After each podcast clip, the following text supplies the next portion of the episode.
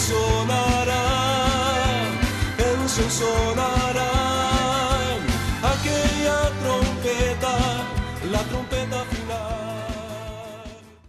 La Iglesia de Cristo de los Ministerios Llamada Final en Phoenix, Arizona, presenta su programa Llamada Final.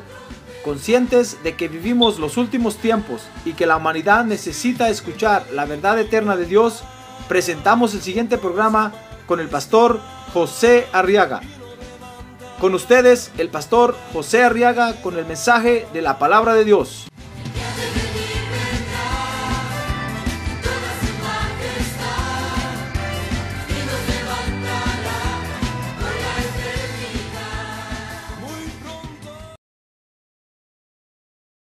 Abra su Biblia ahora en primer libro de Samuel, capítulo 1. Vamos a leer los versos del 17 al 20. Y vamos a prepararnos para recibir el consejo de Dios, hermano. Amén. A ver, dile que tiene un lado, no se distraiga con nada, hermano. Por favor. No se distraiga, dígale. Primera de Samuel, capítulo 1, verso 17, dice la Biblia que respondió Elí y dijo, ve en paz. Elí le está respondiendo a Ana, ve en paz y que el Dios de Israel te conceda la petición que le has hecho. Y ella dijo, halle tu sierva gracia ante tus ojos. Y la mujer se puso en camino, comió y ya no estaba triste su semblante. Y se levantaron de mañana, adoraron delante del Señor y regresaron de nuevo a su casa en Ramá. Y el Cana se llegó a Ana, su mujer, y el Señor se acordó de ella. Y a su debido tiempo, verso 20, después de haber concebido, Ana dio a luz un hijo y le puso por nombre Samuel. ¿Sabe por qué le puso Samuel? Porque dijo, porque se lo he pedido al Señor. A ver, ¿quiere leer esa parte conmigo? Porque se lo he pedido al Señor. A ver, diga más recio. Porque se lo he pedido al Señor. A ver, más recio. Porque se lo he pedido al Señor. Amén. Muy bien, fíjese que este es el momento cuando el sacerdote Elí bendijo a Ana. Dice, fíjese, el verso 17, capítulo 1, primera de Samuel, que Elí le dijo, ven en paz y que el Dios de Israel te conceda la petición que le has hecho. Mire, fíjese que no le dijo el Dios de, de América, el Dios de Europa, el Dios de Asia, la diosa Diana de los Efesios no le dijo eh, Iris o Osiris, diosas egipcias. No, no. ¿Qué Dios le dijo? ¿Qué Dios lee usted y qué le dijo? El Dios de Israel. Ah, porque ese es el Dios que hace maravillas, hermano. Ah, gloria a Dios. Porque ese es el verdadero y único Dios que hay. Todos los demás otros dioses no son dioses. Este es el verdadero Dios que hay. Este es el verdadero Dios a quien nosotros debemos de buscar. Ahora, esta bendición, fíjese hermano, Ana la alcanzó. Porque Ana había llegado al lugar correcto. Oiga bien, había llegado al lugar correcto para, para reclamar y para hacer su petición. Ahora, con esto quiero yo que usted vea conmigo, hermano, que esta experiencia de Ana nos enseña, fíjese a nosotros, que a veces nosotros los hijos de Dios vivimos, fíjese hermano, reclamando, pidiendo, peleando, etcétera, etcétera, las cosas en el lugar o a la persona menos indicada, en el lugar equivocado. A veces nosotros vamos a pedir cosas, hermano, en los lugares donde no debemos de pedirlas. A veces vamos a reclamar, nos mantenemos peleando con alguien, hermano, y no es con esa persona con la que tenemos que pelear. Mire cómo vivimos nosotros a veces, como que el norte se nos tuerce un poco. Se nos gira a veces unos algunos grados para la derecha o para la izquierda y agarramos para otro lado. Mire, a veces las esposas están peleando con los esposos y va de somatarles y va de darles y no es a ellos a quienes les tienen que pedir. A veces estamos en el trabajo con el jefe, va de reclamarle hasta huelgas y ya casi levantamos una pancarta y se la ponemos en la cara y no es ahí donde tenemos que pelear. Mire cómo vivimos nosotros los hijos de Dios a veces, hermano. Como que a veces se nos va la onda. Ahorita que tiene a un lado se le va la onda a veces a usted, hermano. Como que a veces se nos soba el clutch. ¿Sabe usted eso? El soba el clutch del carro, ¿verdad? Y nos quedamos patinando así. Vivimos reclamando, vivimos peleando, vivimos haciendo peticiones donde no debemos de hacerlas. Mire, fíjese que Dios en su poder soberano ha delegado su autoridad. Porque tal vez alguien dirá, bueno, pastor, pero si Dios ha puesto autoridades es para que con ellos peleemos, para que a ellos les reclamemos, para que sobre ellos nos descarguemos. Dios en su, en su soberano poder ha delegado su gran autoridad. Dice, dice Mateo 28 que el Señor le delegó su autoridad a la iglesia. Les dijo un día el Señor, miren, cuando el Señor había resucitado, después de resucitar, les dijo, miren, toda autoridad me ha sido dada en el cielo y en la tierra. Y entonces le dijo a la iglesia, vayan ahora ustedes y prediquen el Evangelio y hagan discípulos de todas las naciones, bautizándolos en el nombre del Padre, del Hijo y del Espíritu Santo. Nos delegó su autoridad y, y por esa autoridad delegada ahora usted y yo podemos ir y enfrentar al enemigo, enfrentar a las tinieblas y ordenarles que retrocedan en el nombre de Jesús. Ah, gloria a Dios. Dice Romanos capítulo 13, verso 1 que todas las autoridades han sido puestas por Dios. Dice, sométase toda persona a las autoridades que gobiernan. Porque no hay autoridad sino de Dios. Y las que existen por Dios son constituidas. Mire, todas las autoridades, todo el sistema de autoridades que hay, es un sistema que Dios había establecido ya desde antes de la creación, hermano. Es una idea de Dios, no es idea de los hombres. Es parte, es parte del sistema de Dios.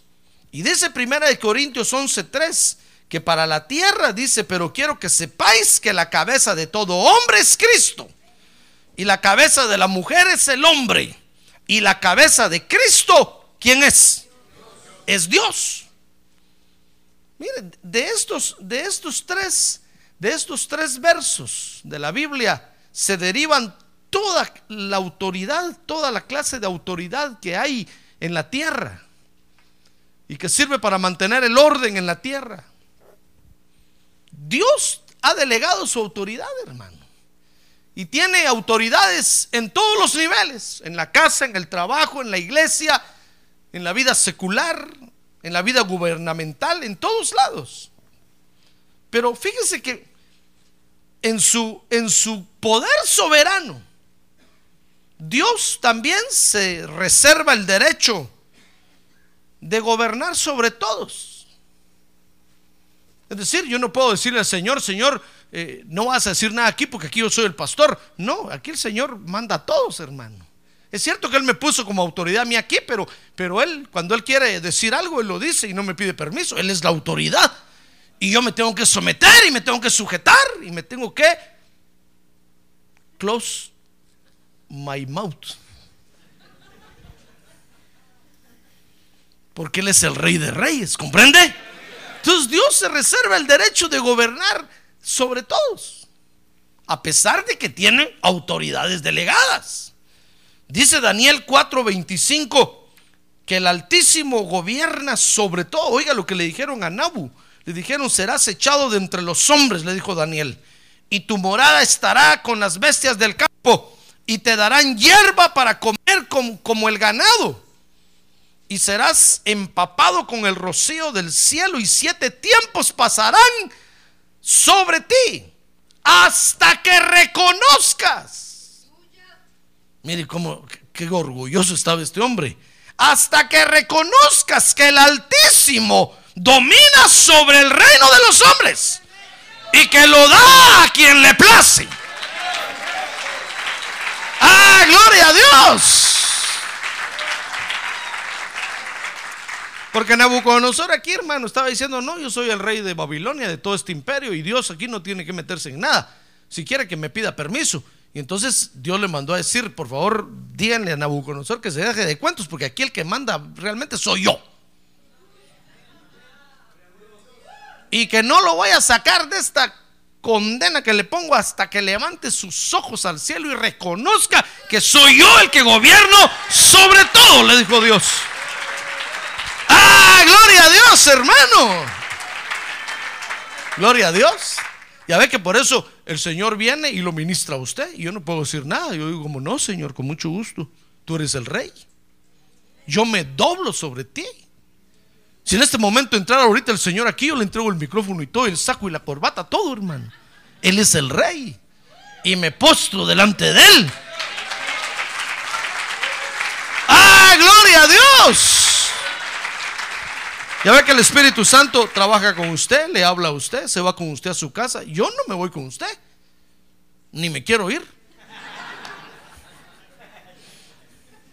Pero el Espíritu Santo se va con usted, come con usted, duerme con usted.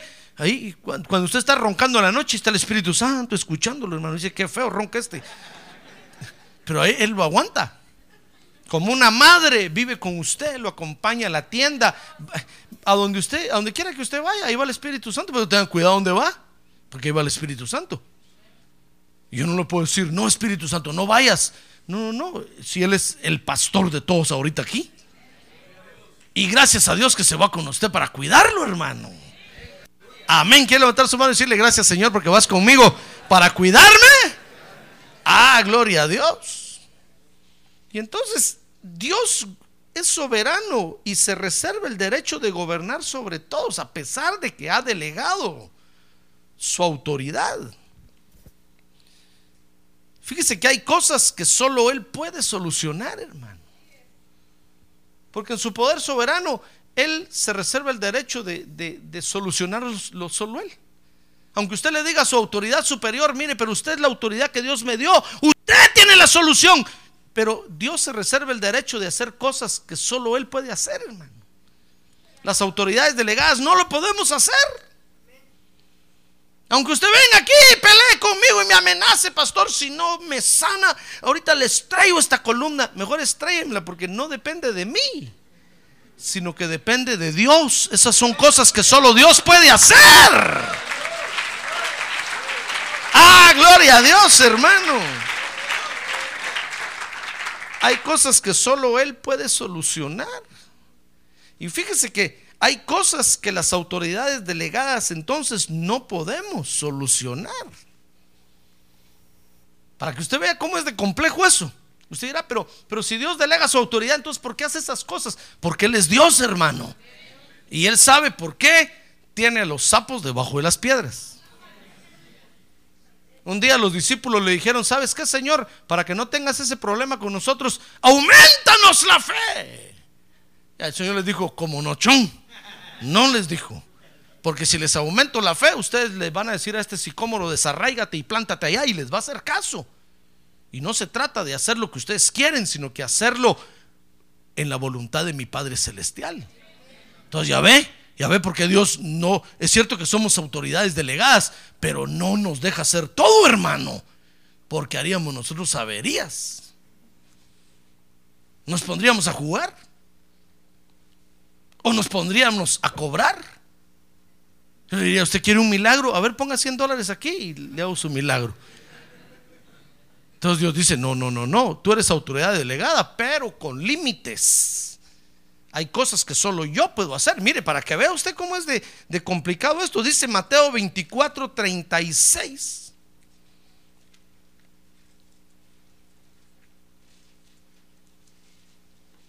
Dice, pero hablando el Señor Jesús de su segunda venida. Él, ¿Sabe usted que Él es Dios, verdad? Es omnipresente, es omnipotente, es omnisciente. Quiere decir que todo lo sabe. Sin embargo, esto no lo sabe. Porque dice, pero de aquel día y la hora, hablando de su segunda venida, nadie sabe. Ni siquiera los angelitos negros y blancos del cielo. ¿Sabe? Y entonces dijo ahí, ni el Hijo, hablando de él, sino solo el Padre Celestial. Ah, gloria a Dios. Hermano. A nosotros se nos traban los ojos al leer esto. Decimos, bueno, entonces, Señor, si tú no sabes ni cuándo vas a venir, entonces ¿En dónde estamos? Hermano, es que el Padre Celestial se reserva el derecho de hacer cosas que solo Él, en su sola potestad, dijo el Señor Jesús, le dijo a los discípulos. Son cosas que en la sola potestad del Padre están y nadie puede ni siquiera decirle, Él las va a hacer cuando Él quiera y crea que es conveniente hacer.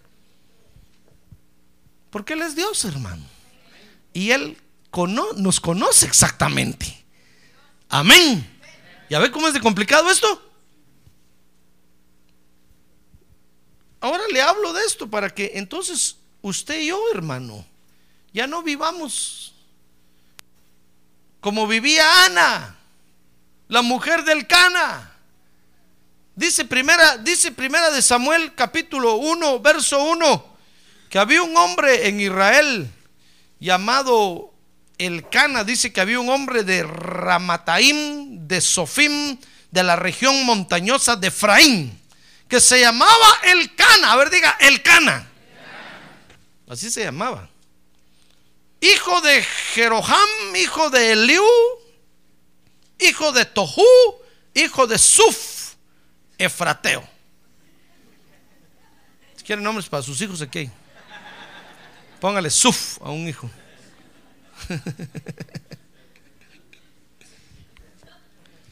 y dice que este, el canita, tenía dos mujeres. En ese tiempo era permitido hacer eso, hermano, ahora no.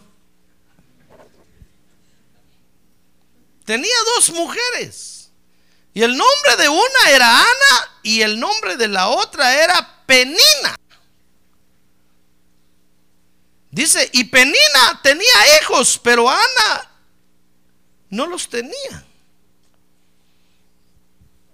El Cana tenía dos mujeres, Ana, y, y, tenía un problema en su casa, y el problema era que Ana no tenía hijos. Ahora dice, dice 1 Samuel 1.3 que eran creyentes, aunque eran hijos de Dios, aunque, aunque, aunque tenían un problema en la casa. Eso es para que se consuele, hermano. A ver, diga que tiene un lado, consueles, hermano. Ya ve que los hijos de Dios tenemos problemas en nuestra casa. No digamos en el trabajo. No digamos en la escuela. Tenemos problemas. A ver, ¿te quiere reconocer y decirle, Señor, yo tengo problemas? A ver, levante su mano y dígale, Señor, yo tengo problemas. A ver, baje su mano.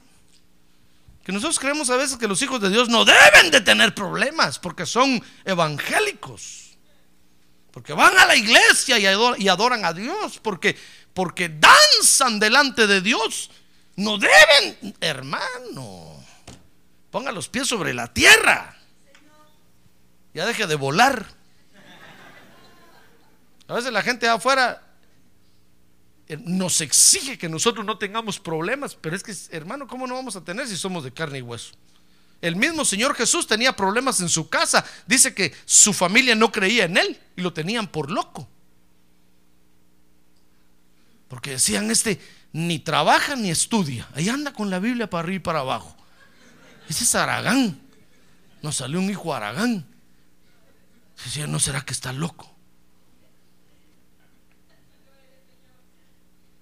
¿Y quiénes somos nosotros para no tener problemas, hermano? Ya ve que los problemas no dependen de que usted está bien o mal con Dios, sino que son problemas que todos tenemos. Si es que no se sienta mal, si usted tiene problemas en su casa, párese firmes nada más y siga buscando a Dios. Ah, gloria a Dios. Gloria a Dios. Gloria a Dios. Dice entonces 1 Samuel 1:3. Mire conmigo ahí. Que este hombre subía todos los años de su ciudad para adorar y ofrecer sacrificio al Señor de los ejércitos en Silo. Eran buenos creyentes, hermano. Fíjese que los judíos al pueblo de Israel les exigían que tres fiestas al año, eran siete fiestas las que tenían que celebrar, pero tres eran obligatorias que fueran a, Jerusalén. Y estos iban, hermano, era, eran buenos creyentes. Dice que subían de su ciudad para adorar y ofrecer sacrificio al Señor de los ejércitos en Silo, porque ahí estaba el arca. Y los dos hijos de Eli, Omni y Fines, eran sacerdotes del Señor allí. Dice el verso 4 que cuando llegaba el día en que el Cana ofrecía sacrificio, daba porciones a Penina, su mujer, y a todos sus hijos e hijas. Pasaba Penina primero y le daba su porción para que fuera a la iglesia. Le decía, esto vas a dar de ofrenda, esto vas a dar de diezmo, por favor, ahí los das. Y le daba ofrenda para todos los niños y para todos los hijitos de Penina. Y entonces dice, dice el verso, el verso 5, pero a Ana, dice, le daba una doble porción. Pues él amaba a Ana, aunque el Señor no le había dado hijos. Sin duda, sin duda el Cana decía, yo quiero ser justo. Mira, a Penina le di 100 porque tiene una marimbita de hijos. A ti te voy a dar 200. Porque aunque no tienes hijos, voy a hacer como que los tuvieras. Y entonces le daba una doble porción. Porque tenía dos mujeres y las tenía que amar a las dos y las tenía que mantener a las dos. ¿Ya ve por qué ahora no es permitido eso?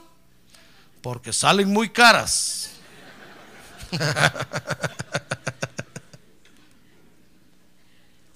y era pastor, porque la ley dice, no hermano, deje la ley por un lado, sale muy caro.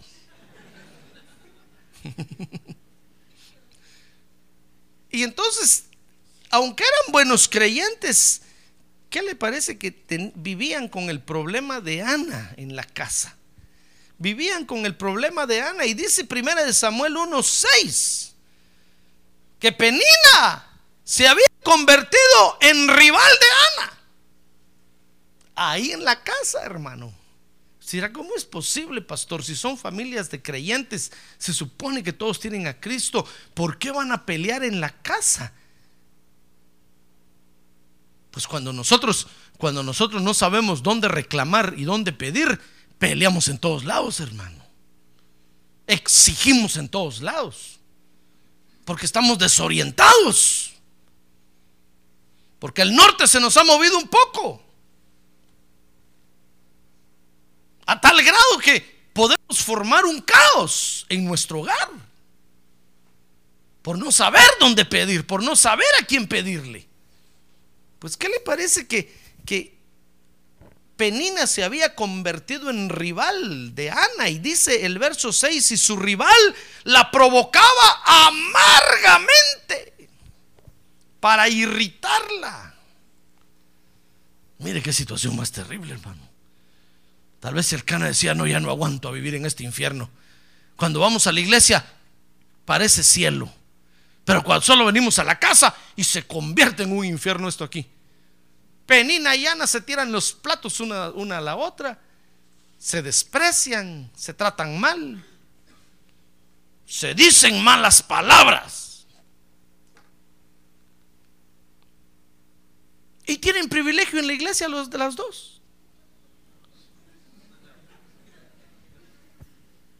Cualquier parecido o semejanza es pura coincidencia, hermano. No me eche la culpa a mí. Pero así vivimos nosotros los hijos de Dios. Por no saber dónde pedir. Nos enfrascamos en algo, como se dice, y comenzamos a pelear con todo el mundo, hermano. Mire, Penina irritaba a Ana. Verso, ¿qué le dije? Verso 4, verso, verso 6. Dice que la provocaba amargamente para irritarla porque el Señor no le había dado hijos.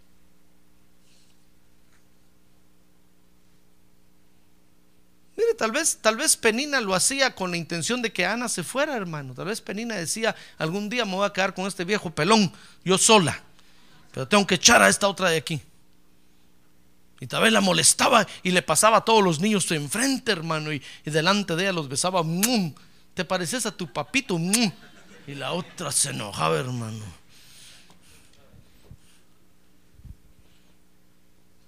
De seguro que lo hacía para que Ana dijera un día, no, ya no voy a vivir aquí, no puedo tener hijos. ¿De qué me sirve y estar aguantando a esta penina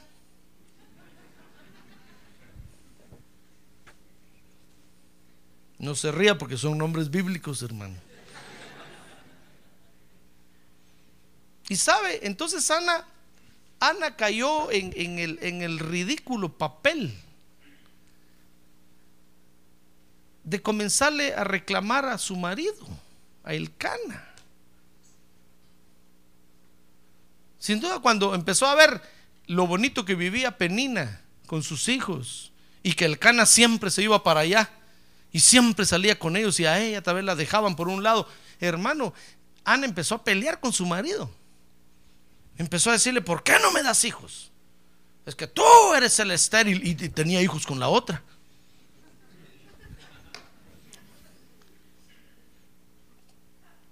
Empezó a reclamarle, mire, dice 1 Samuel 1, 7 y 8, mire, ahí está. Dice que esto sucedía año tras año. Siempre que ella subía a la casa del Señor, la otra la provocaba. Siempre que iban al culto, antes de ir al culto, la otra, hermano, se encargaba de que, de que Ana fuera triste al culto. Entonces Ana llegaba a la iglesia, hermano, ya sin ganas de cantar. Anita, venga para acá, ¿por qué no danza conmigo? Cante, levante las manos. Dice que Ana ya estaba amargada, hermano. Ya no aguantaba esa situación. Antes de ir al culto, la enojaba la penina.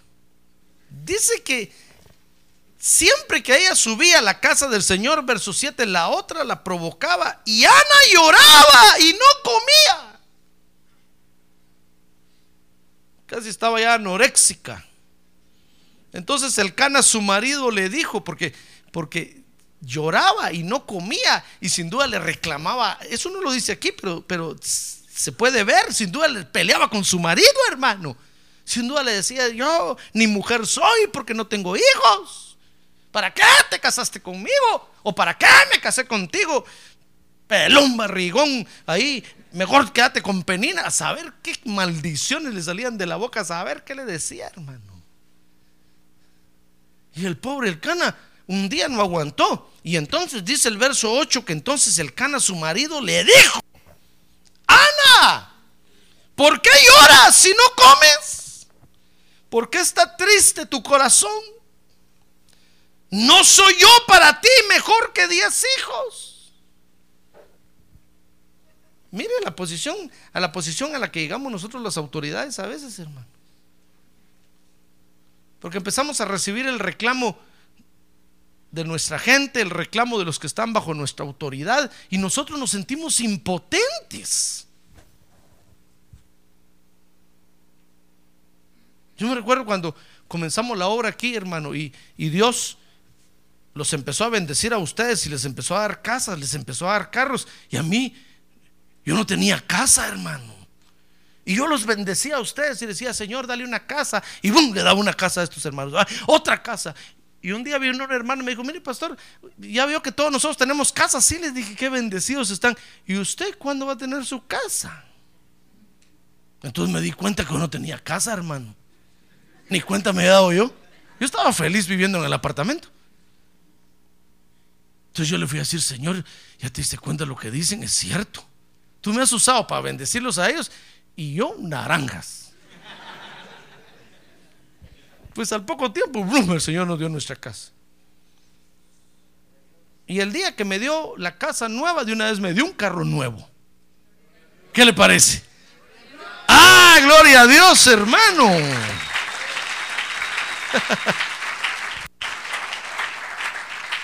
Porque las autoridades recibimos los reclamos de, del pueblo, hermano. Ahí está usted en su casa con su pequeño pueblo y, le, y ahí le están reclamando a usted. Queremos un carro, queremos comer, queremos comer. Y usted sin trabajo, hermano. Y usted recibe la presión de todos. Queremos ropa y de marca, ya no del Swamit. Queremos de, de dealers. Y lo llevan a usted a enseñarle los tenis. Y dice, esos tenis shoes quiero yo. Unos todos feos así, hermano. pero esos quiero. Y usted entra a preguntar, por casualidad, ¿cuánto cuestan esos? 200 dólares. Ay, usted, lo de mi semana. Y uno se siente impotente, hermano. Y entonces todos empiezan a perder la orientación. Los hijos empiezan a decir, no, mejor me voy de esta casa. Aquí mi papá no me da nada. Es un aragán, ya no quiere trabajar más. Y yo necesito, mejor me voy. Y todos empiezan a perder la orientación. La mujer empieza a ver que otro marido, que otro marido se agarra, que tenga más dinero. Los hijos empiezan a ver a quién, eh, hermano, con quién se van. Y todos empiezan, porque, porque no han entendido que no es a esa persona a quien hay que pedirle, hermano. Mire, Ana tenía ya agotado el cana. Sin duda el cana dijo, si Ana viene otra vez a reclamarme, aquí la mato, la mato. Sin duda el cana dijo, Señor, o te la llevas o te la mando. Pero ya no aguanto a esta mujer. Y la otra penina va de molestarla atrás y va a decirle, eh, estéril, mala mujer. Eh, y la otra, el cana. Y el pobre, el cana, hermano, sin duda va a comer ceviches, camarones, conchas y de todo. Va a tomar Viagra. Y el cana le decía, pero ¿por qué penina? Solo la miro y queda embarazada. ¿Y contigo? Acabé mis energías y no quedas embarazada. Tal vez Ana le decía, llévame con el médico aquel, dicen que es famoso, que ese es bueno para las mujeres estériles, llévame con hierba de calaguala, hierba de no sé qué, hierba de no sé cuánto. Tal vez ya el cana, el cana decía, ya no puedo, Señor. Ya no tengo ni recursos ni fuerzas. ¿Qué hago con esta mujer? Y entonces ese día, ese día le dijo, le, dijo, le dijo verso 8 a Ana.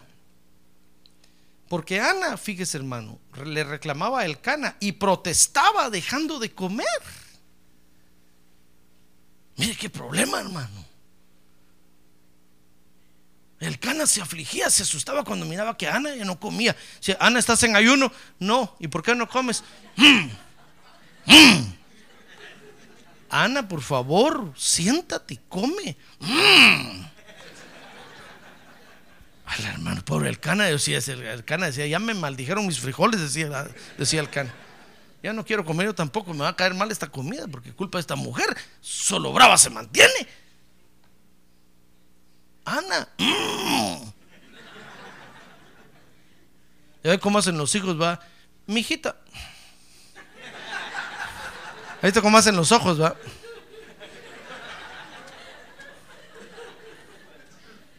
Dice mi suegra, ojos de chivo ahorcado hacen hacer. ¿Verdad?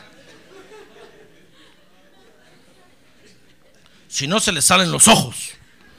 Ojos de cangrejo, dicen. Ana, Ana perdió la orientación, hermano. Sin duda Ana digo, no me importa que digan que soy evangélica, no me importa, ¿qué le van a contar al pastor? No me importa, pero te voy a estrellar este sartén si no tengo un hijo. Y el pobre el cana venía con el pastor, pastor, fíjese que mi mujer sacó un puñal anoche. No era para caparlo, porque quería tener hijos. Era para asustarlo, hermano. Usted está entendiendo mal el asunto, ¿verdad? Mire, Ana, Ana protestaba dejando de comer. ¿Verdad, que es ridículo esta posición? Yo cuando estaba leyendo esto le decía, Señor, que qué ridículo hacemos nosotros los hijos de Dios y delante de la gente. Mire, de nada, de nada va a servir que usted haga una pancarta grandota y que ponga ahí quiero mis papeles, eh, inmigración, inhumanos, salvajes, y se vaya a parar. De nada va a servir, hermano. Ellos no pueden hacer nada. Esas son cosas que están en la sola potestad de mi Padre Celestial. ¡Ah, gloria a Dios! Hay muchos intereses en juego. ¿No cree usted que van a firmar facilito? Sí, como una amnistía para todos, no importa que sea como sea. No, hermano, hay muchas cosas en juego. Pero hay alguien que tiene la solución para usted. Le conté el caso de aquella hermana, ¿verdad? Que el pastor les dijo un día, hermanos, el Señor les va a dar sus papeles. Y una hermana le creyó. Y le dijo, sí, Señor, yo lo creo y lo recibo. Extiendo mis manos y me llevo mis papeles para mi casa. Y al otro día llegó la migra a su casa y se la llevaron presa. Y dice que cuando iba con la migra, hermano, dice que iba diciendo, pero si anoche el, pastor oró y, y me dijo, y yo le creí, Señor, ¿qué pasa? Entonces ella dijo, no, yo voy a seguir creyendo.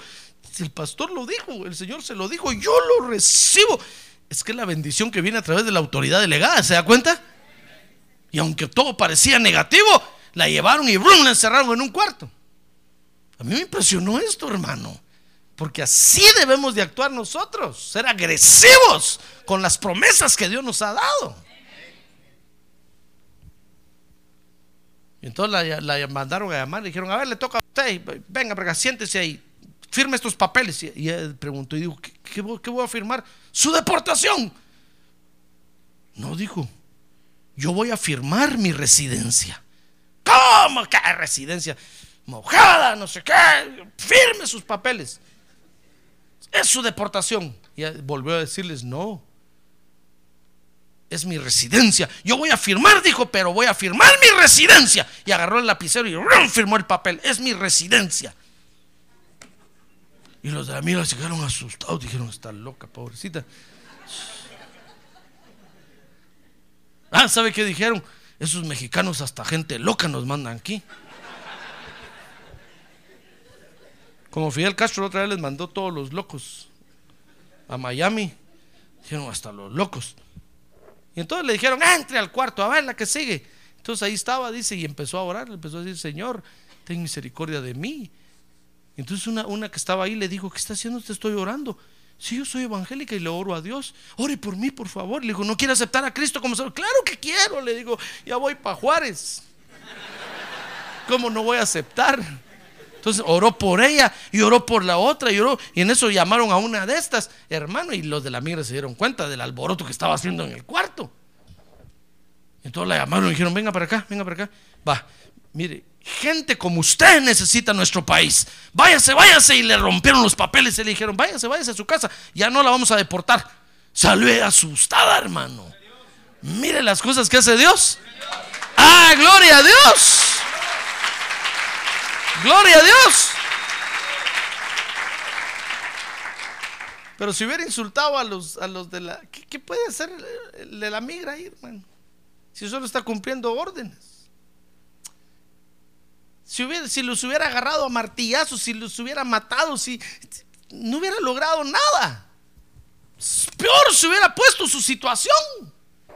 Así vivimos nosotros, hermano. A veces es tanta la presión que sentimos del problema que empezamos a reclamar y a exigir en los lugares equivocados. Ana empezó a reclamarle a Elcana y el pobre Elcana, ¿qué hacía, hermano? Sin duda Elcana le decía, Señor, yo ya todo el camarón del pueblo me lo acabé. Yo ya hice lo posible. Ya utilicé todas las técnicas de fertilidad y naranjas. Y esta mujer no quiere comer. Se va a morir. Mire, Ana protestaba dejando de comer. Ana había dejado, fíjese que la tristeza, dice ahí el verso 8, la inundara. Imagínese cómo vivía esa mujer con una cara así toda triste, hermano. Tal vez iba al culto todos miraban al can y decían, pobre, pobre marido. Esta mujer se ve que es, un tormento. Y el pobre Elcano solo hacía. Porque el, porque el cana la amaba, hermano. Ana estaba inundada de tristeza. Y Ana, fíjese, no lograba llenar ese vacío con nada. Mire, mire las tres preguntas que le hace el Cana, verso, verso 8. Le dice, ¿por qué lloras y no comes? Quiere decir que protestaba dejando de comer. ¿Por qué está triste tu corazón? Porque la tristeza ya les nacía del corazón, ya era una raíz de tristeza la que tenía esa mujer ahí. No era tristeza de un día, de un ratito, no. Esa mujer ya vivía triste todos los días, desde que se levantaba hasta que se acostaba, con una tristeza. Y dice el verso 8, mire, el cana le dijo, ¿no soy yo para ti mejor que diez hijos? Y Ana sin duda le decía, "Hmm". porque ya nada la satisfacía. Tal vez el cana la llevaba a Magic Mountain. Mira las montañas, súbete. Mm. Vamos, vamos, mira, ¿por qué no? Mm. Ahí decía el cana, cómo me cuesta salir con Ana. Nada le gusta, nada le parece, todo lo mira triste, todo está feo. Esa mujer ya estaba insoportable. Ya casi mata a el cana. Se parecía a la mujer samaritana. Así estaba la mujer samaritana, hecha pedazos, hermano. Ahora, dice el verso 9, que después que Ana entonces había, había probado buscar ayuda en su autoridad y no la había encontrado, entonces Ana un día se dio cuenta a dónde, dónde tenía que ir a pedir realmente, hermano. Mire, dice el verso 9, se lo voy a leer. Dice, pero Ana se levantó después de haber comido un día. Un día Ana dijo, no, no, ya me di cuenta que mi marido, por más que lo estire, que lo encoja, que lo atire, que lo aviente, que lo patee, que lo cabecee, ya no da más. Entonces dijo Ana, no, voy a actuar como creyente. Dijo el cana, al fin Ana reaccionó. Al fin se dio cuenta que el problema no lo tengo yo. Que, que, la solución para ella no la tengo yo. Dice que Ana se levantó, verso 9, después de haber comido, ahí ya comió. Porque reaccionó, hermano. Y eso es lo que yo quiero pedirle a usted, por favor, reaccione, hermano. A ver, que tiene un lado, reacciona, hermano. Ya deja de andar dando cosas contra el aguijón. Como le dijeron al apóstol Pablo. Ya deje de estar peleando. Ya deje de estar con amargura y tristeza. Dese cuenta, dese cuenta quién tiene la solución para usted, dese cuenta.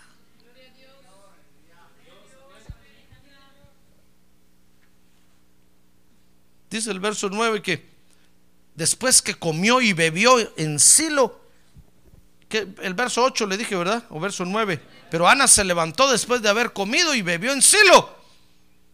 Y mientras el sacerdote Elí estaba sentado en la silla junto al poste de la puerta del templo del Señor, mire, se acordó Ana, por fin se, se acordó que el Señor Jesucristo tenía la respuesta para ella. Por fin Ana dijo, ya me di cuenta que mi autoridad, el Cana, no me puede ayudar. Entonces dijo, voy a ir con el, con el jefe del Cana. Él sí me puede ayudar. Y ese día se fue al templo, hermano. Sin duda, cuando todos la vieron entrar, ese día hasta, pues, hasta se pintó los ojos y los labios. Todos dijeron, wow, Ana, ¿qué te pasó? ¿Ya quedaste embarazada? No, todavía no, todavía no, no, no. ¿Y entonces qué te pasó que cambiaste? Es que Ana ya, Ana ya sabía quién tenía la solución para ella. ¡Ah, gloria a Dios! ¡Gloria a Dios! Mire, Ana dijo, el Señor Jesucristo tiene la solución para mí. Por eso, por eso, hermano, cuando, cuando usted tenga un problema, cuando usted tenga una necesidad y su autoridad superior no se la pueda satisfacer, ya deje de, de maltratar y de amargarse y de dejar de comer. No, no, no, no. Sencillamente ve, busca al Señor Jesucristo. Y el Señor Jesucristo le va a decir, Padre Celestial, mira, mira, este, este, fíjate, ya habló con su autoridad y no le puede dar un carro, porque no tiene dinero, pero quiere un carro. Por favor, dale su carro. El otro día en la mañana, cuando usted abra la puerta para salir, para ir a tomar el, bus, ahí va a estar su carro, hermano. ¡Ah, gloria a Dios! Porque hay alguien que sí tiene la solución para nosotros. Le estoy hablando de cosas prácticas, hermano. No le estoy hablando de, de, de, idealismos, de utopías, de imaginaciones. No, le estoy hablando de cosas prácticas. Así como ese problema que Ana tenía. El Cana no podía hacer nada, hermano. ¿Qué más hacía el Cana? Ya ve que una de las mayores frustraciones para nosotros los hombres es cuando tenemos un hijo. ¿Sabe por qué?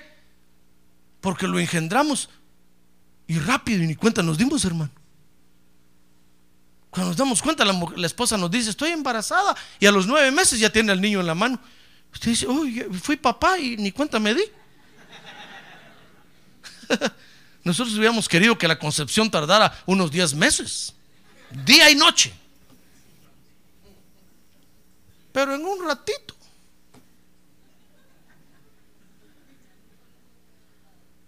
Después pasamos casi nueve meses, casi, casi un año sin poder tocar a la mujer. Y nosotros decimos, qué feo ser papá. Y la mujer dice, qué bonito es ser mamá. Y nosotros, ¡ah! Ay, hermano. El cana no podía hacer nada. El cana decía, ¿qué más hago yo? Ana dijo, de veras, mi marido ya hizo todo lo posible. Entonces Ana se acordó que era hija de Dios, hermano. Y Ana dijo, tengo a mi, a mi alcance la ayuda de Dios, el Padre Celestial. Si voy y la busco, es que ese es el problema.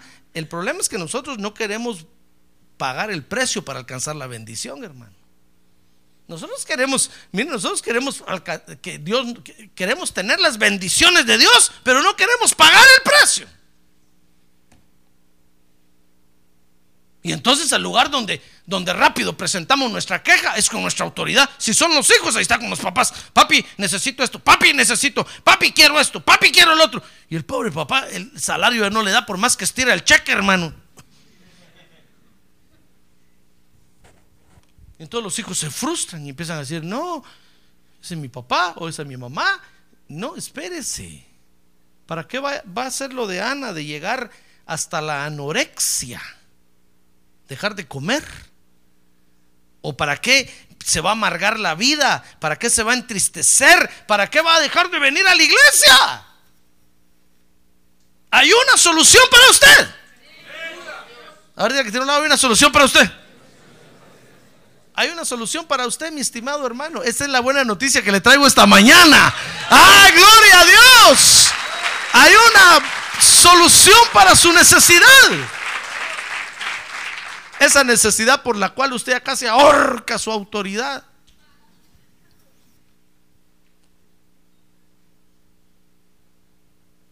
Ahí están las ovejas en la iglesia que quieren privilegio y casi matan a los pastores porque no les dan. Es que no es el pastor, hermano. Es el Señor Jesucristo el que da los privilegios. Yo me acuerdo cuando el Señor me llamó a mí al ministerio.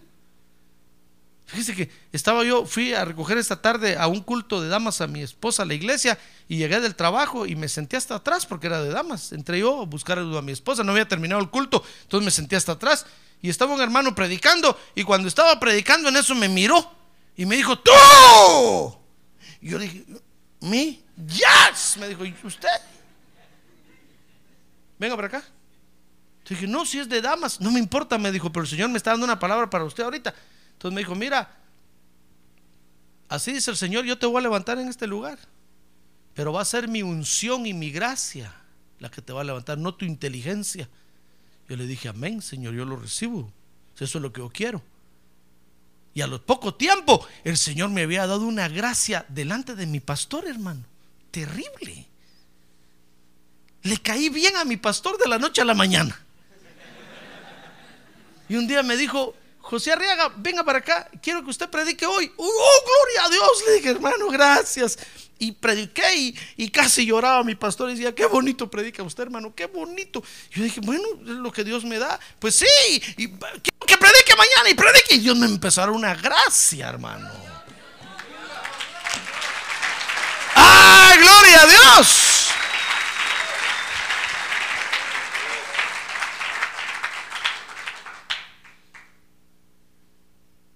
Pero nosotros casi matamos a la autoridad porque no nos da. Si es en la casa, casi matamos al papá porque no da. A la mamá. O, en la escuela, casi matamos al principal, casi lo quemamos vivo. Si es eh, con la migra, casi apedreamos a la migra, hermano. Si es al presidente, hacemos burla de él. Le decimos tonto. Hermano. Estamos haciendo el ridículo. Ana había hecho el ridículo, pero entonces Ana dijo, no, yo sé dónde está mi respuesta realmente. Mi marido no tiene la culpa, dijo mi pobre, mi pobre panzoncito, peloncito, venga para acá. Me quiere mucho y yo sé que está haciendo todo lo que puede. Entonces dijo, pero, pero él, él ya no me puede ayudar. Esto es algo, esto es algo que sale fuera del alcance de él. Entonces pagó el precio. Dice 1 Samuel 1.9. Mire, mire, mire 1.9. Dice, pero Ana se levantó después de haber comido y bebido en Silo y mientras el sacerdote estaba sentado en la silla junto al poste a la puerta del templo del Señor, Ana llegó al templo. Es que ese es el precio que hay que pagar. Hay que venir a la casa de Dios, hermano. Dice el verso 10 que entonces Ana dice que estaba ahí en el templo y ella muy angustiada ¿Qué hacía? ¿Qué lee usted ahí que hacía? Oraba al Señor. ¿Y qué más hacía? Y lloraba amargamente, hermano. Es que ese es el precio que hay que pagar. Usted quiere, usted quiere algo, pues venga a orar y a llorar. Ah, pero nosotros, pero nosotros queremos tener las cosas así. Entrega express. Ya que ahora todo es express, hasta secuestro express. Entrega express queremos así, Señor, pero ya, ya, ya, ya, ya, ya. Y a veces, fíjese, hermano, a veces nosotros, nosotros, fíjese, decimos, no, yo no le pido a Dios porque la Biblia dice que Él ya sabe lo que yo necesito. Entonces, ¿por qué no me lo da? Pero es que a Dios no le conmueve su necesidad, hermano. Se lo dije hace un rato, ¿verdad? A Dios no, no, le conmueve nuestra necesidad. Usted puede estar hambriento y Dios lo va a mirar y va a decir, oh, qué bueno, sigue. Es decir, Dios que me importa a mí. A Dios no le conmueve su necesidad. A Dios lo que le conmueve, hermano, es, es que a usted le crea. Y que entonces se acerque a pedirle. Eso conmueve a Dios. Cuando Dios dice, uy, este me está pidiendo a mí. ¿Cómo no? A ver, denle, denle, denle, para que sufraga su necesidad.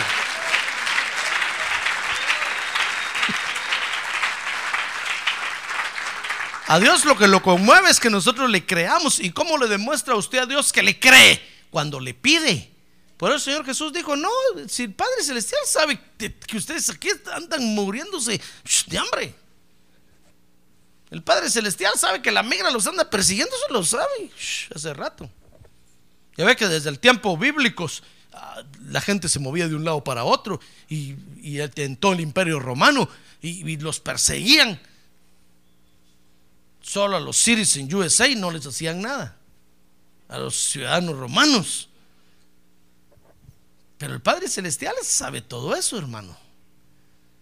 Pero ¿sabe qué lo conmueve? Cuando usted le dice, Padre, he decidido creerte. Y hoy te voy a demostrar que te creo. Y entonces usted se postra y empieza a decirle, Padre, tengo esta necesidad. Ten misericordia de mí. Ten misericordia de mí. Y usted empieza a pedir, a orar y empieza a llorar. Mire, mire, los berrinches que hace usted allá. Si es esposa, los berrinches que le hace al marido allá, véngase a hacérselos a Dios aquí. Si es esposo o si los berrinches que le hace al jefe allá, hágaselos a Dios aquí. Si es hijo, los berrinches que le haces a tus padres allá, las amenazas que le lanzas a, lánzaselas a Dios aquí. Porque Dios sí te puede ayudar. Él sí te va a ayudar.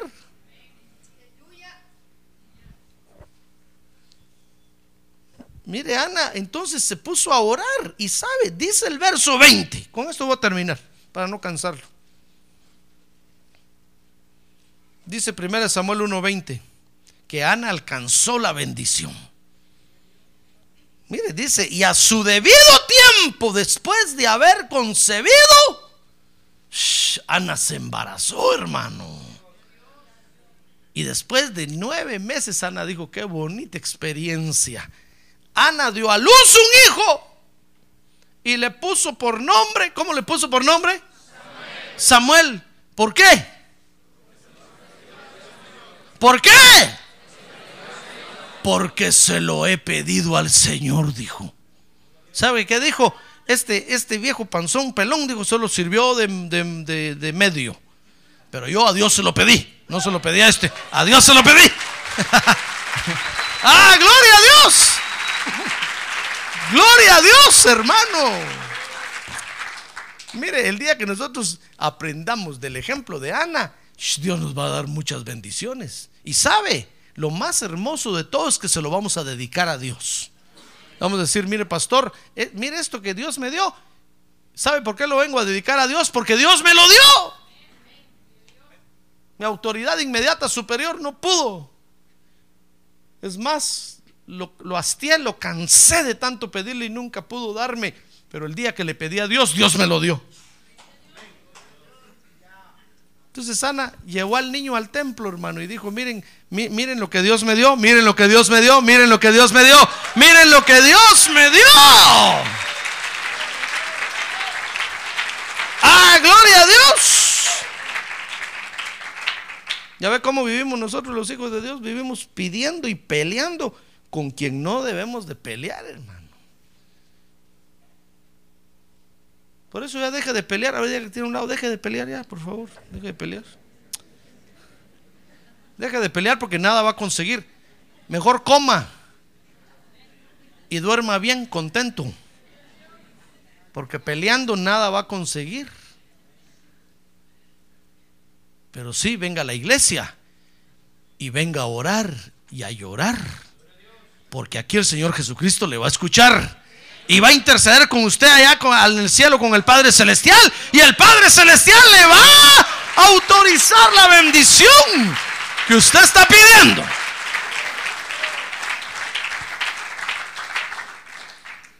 Cuando usted está buscando algo, cuando usted esté buscando algo, mejor dicho, y usted, y usted se dé cuenta que, no, que no obtiene ningún resultado, ya deje de buscar ahí, hermano. Está buscando en el lugar equivocado.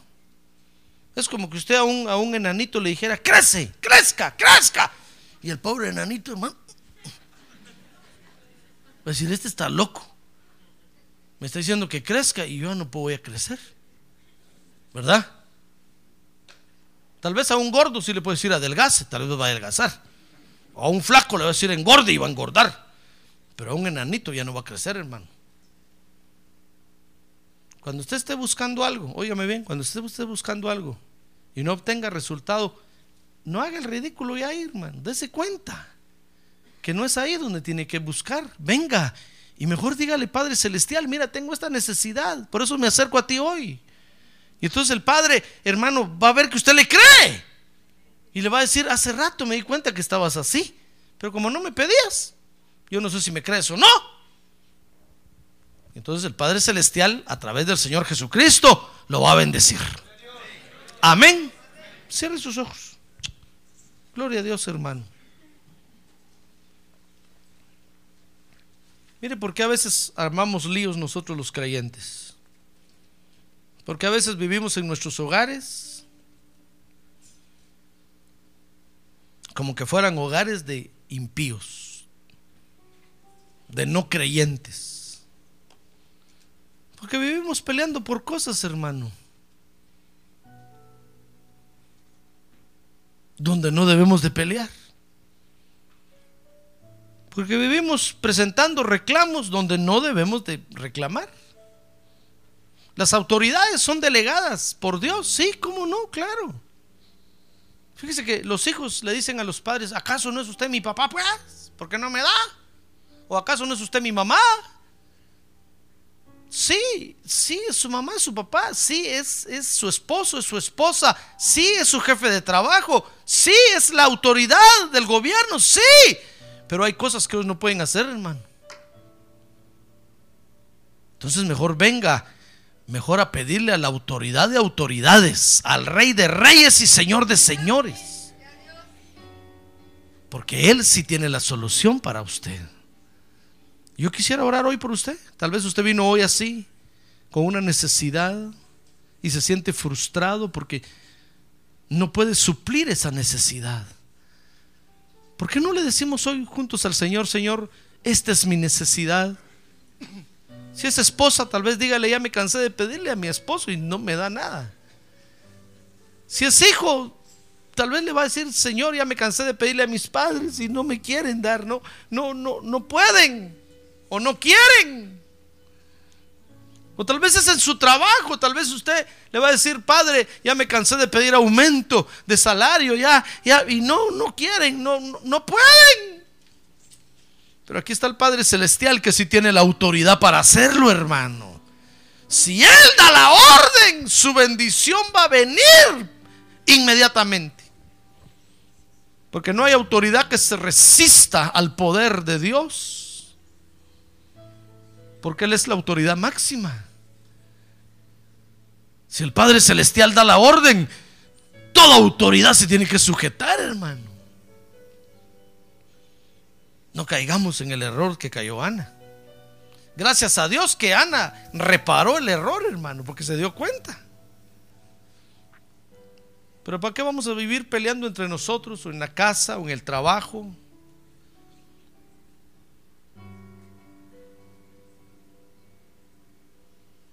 Si sabemos dónde está la respuesta que buscamos, hermano. Usted que vino al frente, y usted que está en su lugar también quiere cerrar sus ojos y decirle, Señor, ten misericordia de mí. Preséntele su necesidad ahorita al Señor, hermano.